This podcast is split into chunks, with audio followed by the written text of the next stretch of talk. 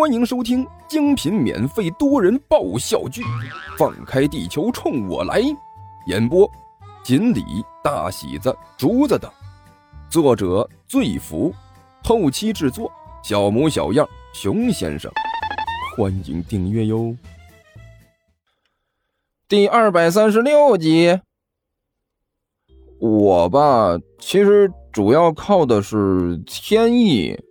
甘球脸上的表情继续严肃，一板一眼的说道：“轰！”教室里顿时响起一阵低笑声。你，谢老师张了张嘴，也实在是不知道该说什么好了，最后无奈的拍了拍脑门行，你靠天意考试，我是没什么意见。不过你能不能声音小一点？其他同学靠的可还是智力啊。”传统文化就是受歧视啊！干球装模作样的摇了摇头。好了好了，我再注意一点就是了。老师，这其实不能怪我。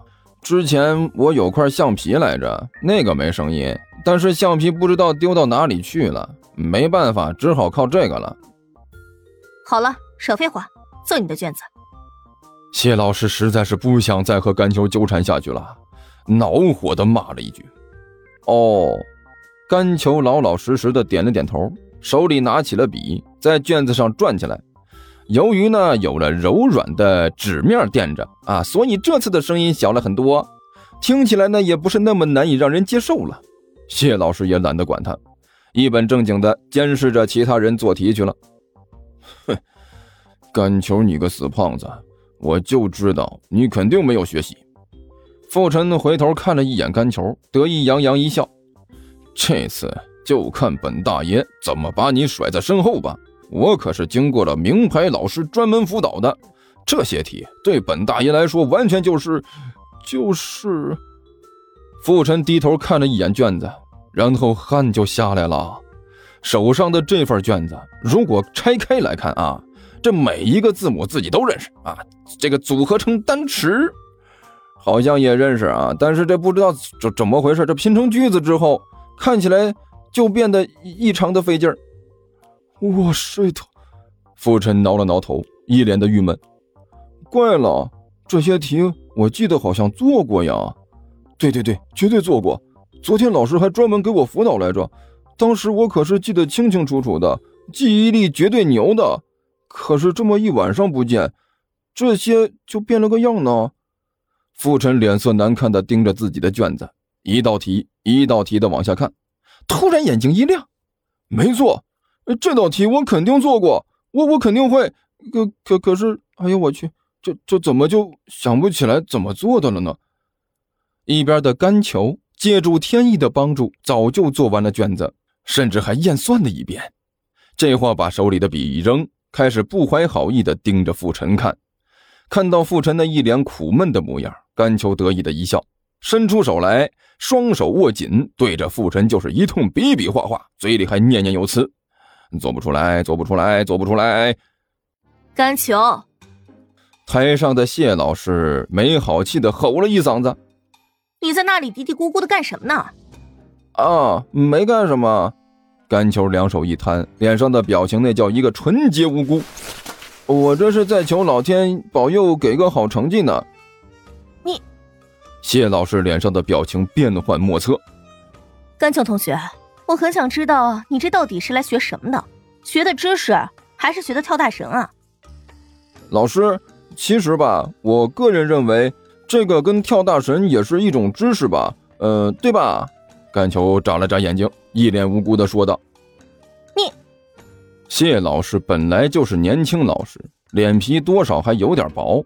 遇到甘球这样基本上就属于没皮没脸的货色，就完全不知道该如何应付，冷着脸没好气的说了一句：“你自己跳大神我管不着，但是我再次警告你，不许影响其他同学。”哦，放心，老师，那个您放心吧。”甘球嬉皮笑脸的说道，“我这个人怎么可能会影响其他同学呢？我这个人最讲究团结友爱了。”谢老师撇了撇嘴，也懒得理会这货了。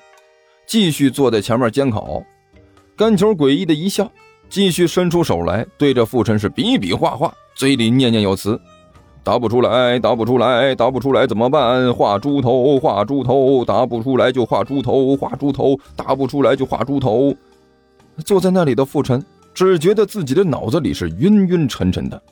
本来看着这些题呢，就已经觉得答不出来了，现在更是稀里糊涂，完全不知道该怎么办才好。脑子里呢，就像是灌了铅一样。能会的也不会了，不会的那就更不会了。